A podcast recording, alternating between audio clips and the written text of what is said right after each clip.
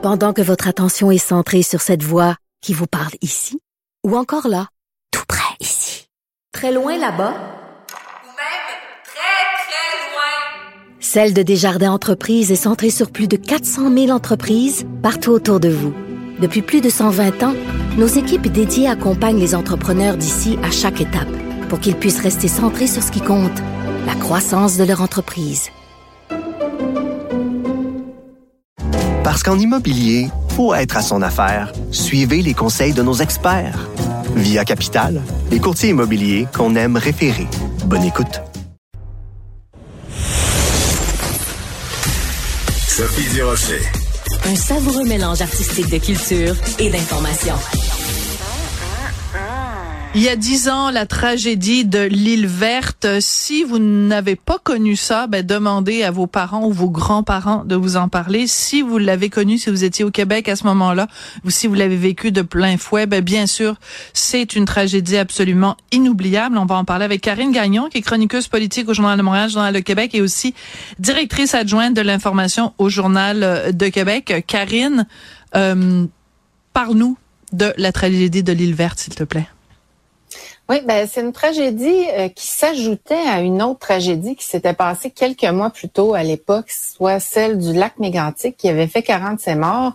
Et là, ben celle de l'île verte, on parlait de 32 morts. Alors le Québec était passablement secoué. C'est vrai. Et là, ben on parlait de personnes extrêmement vulnérables, soit des personnes âgées dans une résidence pour personnes aînées.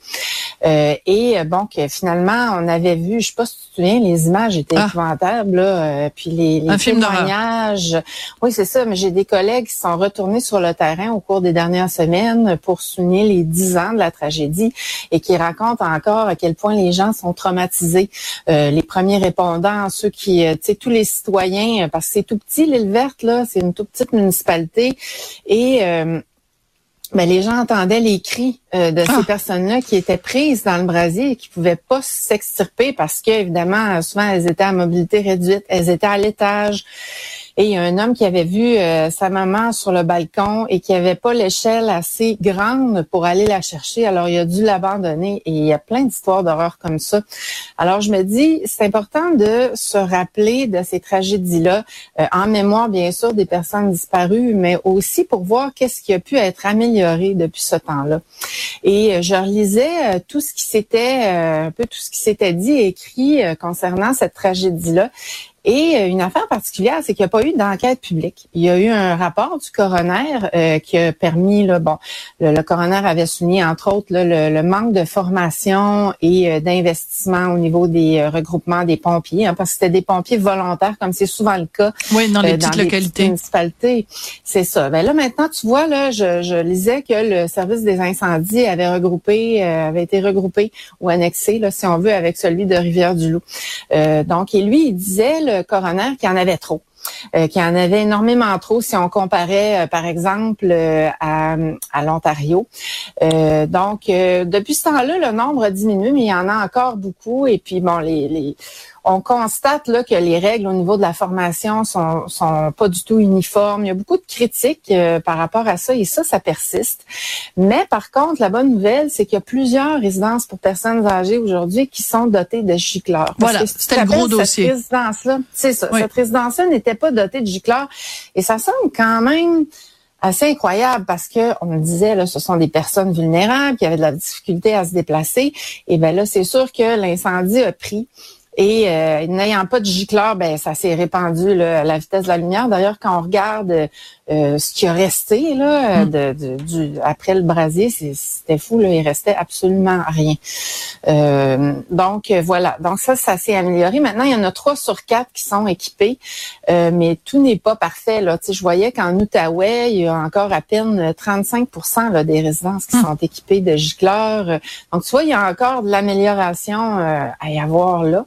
Euh, mais bon, ça, ça avait été, ça avait été épouvantable. Moi, je m'étais déplacée euh, sur les lieux, comme plusieurs collègues. On était allés couvrir l'événement, et je me souviens que j'étais, ben, j'avais fait un papier là-dessus.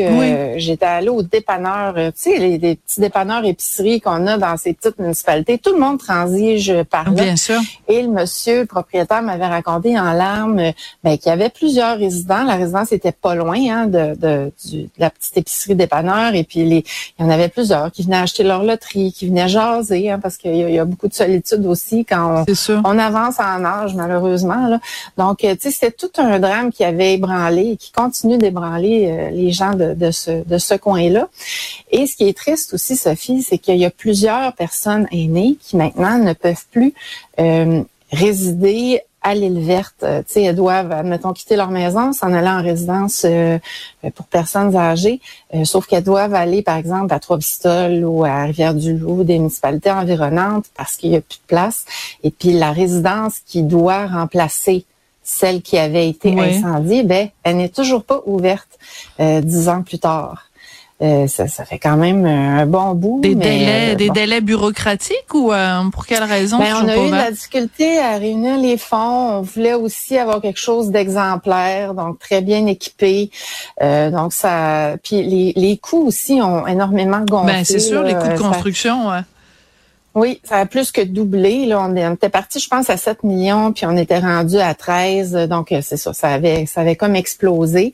Euh, mais sauf que ça, ça a des impacts pour les, les personnes âgées aujourd'hui là qui tout à fait. tu sais quand tu t'en vas en résidence comme ça la dernière chose dont tu as envie en plus euh, alors que tu es déraciné de chez toi ben c'est peut-être de t'en aller dans un, un endroit euh, que tu où t'as pas vécu finalement là même si c'est pas loin ben c'est pas ton village c'est pas, ton village. Et les chances et les chances que euh, à la résidence où tu vas ce soit une ancienne voisine ou la propriétaire du salon de coiffure avec qui t'étais. Enfin bref il y a une proximité quand même qui fait en sorte que même si c'est dans une résidence, ben les gens qui sont autour, il y a des chances que tu les aies connus, que tu sois allé à l'école euh, avec eux.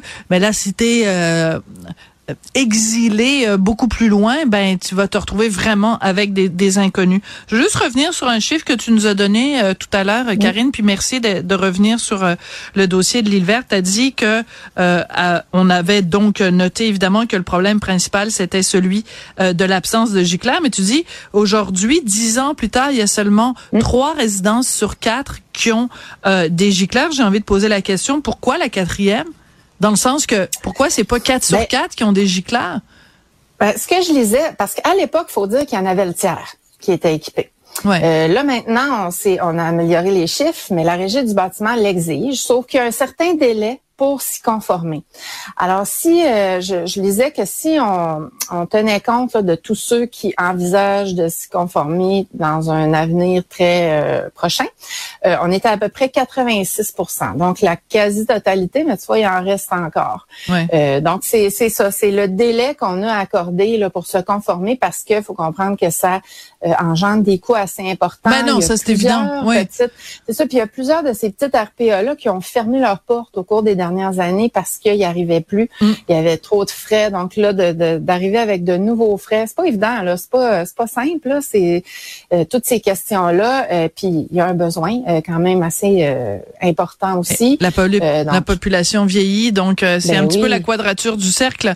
On a moins d'argent, mais on a plus de personnes âgées. donc on n'est peut-être pas toujours capable d'en prendre soin de façon adéquate. Merci de nous avoir rappelé tout ça, puis d'avoir rappelé aussi euh, l'émotion qui avait étreint euh, le Québec à cette époque-là, il y a dix ans. Et euh, ben, mes condoléances encore une fois à tous les gens qui ont vécu ce drame-là de plein fouet, donc les, les, les survivants et les proches des gens qui sont décédés il y a dix ans à l'île verte. Merci beaucoup.